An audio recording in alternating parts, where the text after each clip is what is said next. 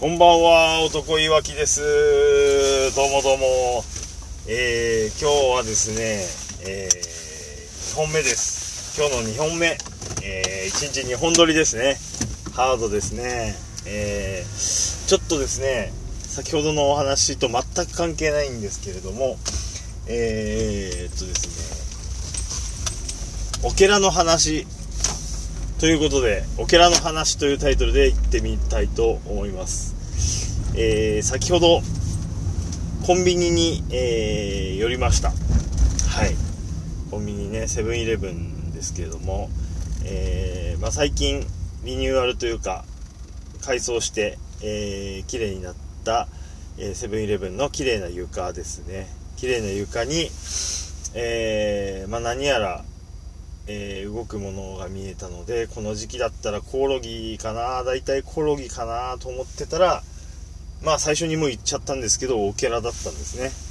で、えーあんまりその最近オケラを見なかったので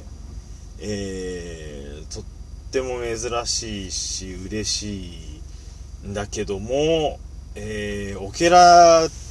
でセブンイレブンにオケラってあんまりこう似つかわしくないかなっていう気がしますし、えー、なんとなくね、あの、あれと間違われて、あの、踏んづけられちゃったりとかしたらかわいそうだなっていう気持ちがね、なんとなくそのオケラって可愛いなってちょっと僕思ってるので、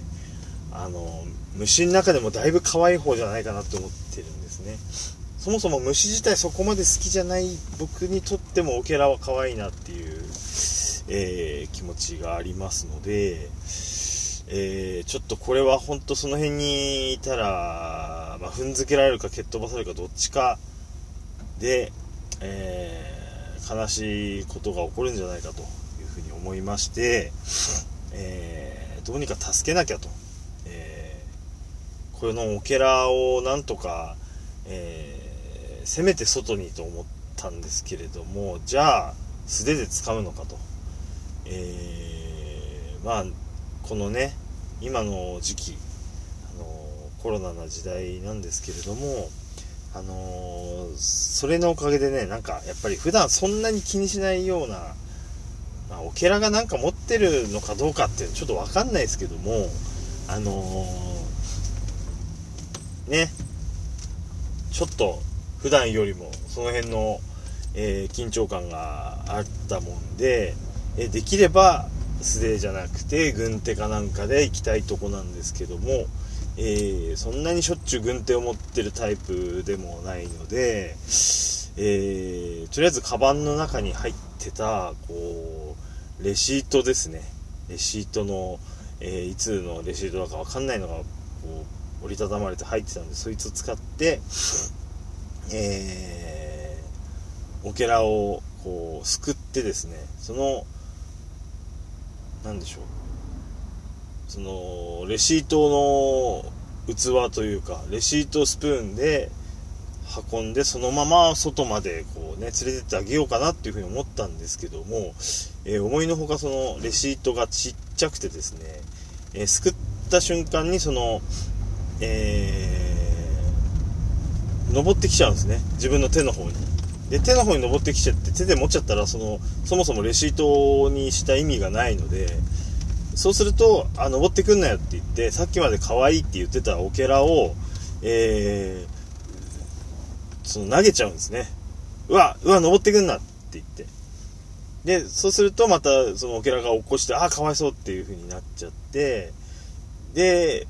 またオケラを救いに行くんです。そうすると、えーまあ、さっきよりは少し出口に近づいたっていうところでよしじゃあもう一回なんとかそのうまいこともうちょっとそのさっき畳んでたレシートもうちょっと広く持ってやってみようかなと思うんですけどもやっぱり登ってきちゃいそうなので、えーせめてこうちょっとさっきよりは優しめに、えー外側にこうすくってポイってやるっていうことをしたところですね、えー新規来店者さんが目の前にバッと現れて、えーその人の目の前にオケラがポンってこう飛んでいくっていう状況があってであすいませんっていうオケラが目の前に行っちゃってすいませんっていうのを、えー、初めて知らない人にオケラを投げつけて知らない人にすいませんちゃったっていうお話でした。はい。というご報告です。えー、オケラは最終的に、えー、外までそんな感じでドリブルして、えー、出しました。はい。えー、どうか土のところにたどり着きますようにということで、えー、今日はこれにて、えー、おしまいとしたいと思います。はい、えー、皆様が、え末永く幸せに暮らせますように。それではごきげんよう。さようなら。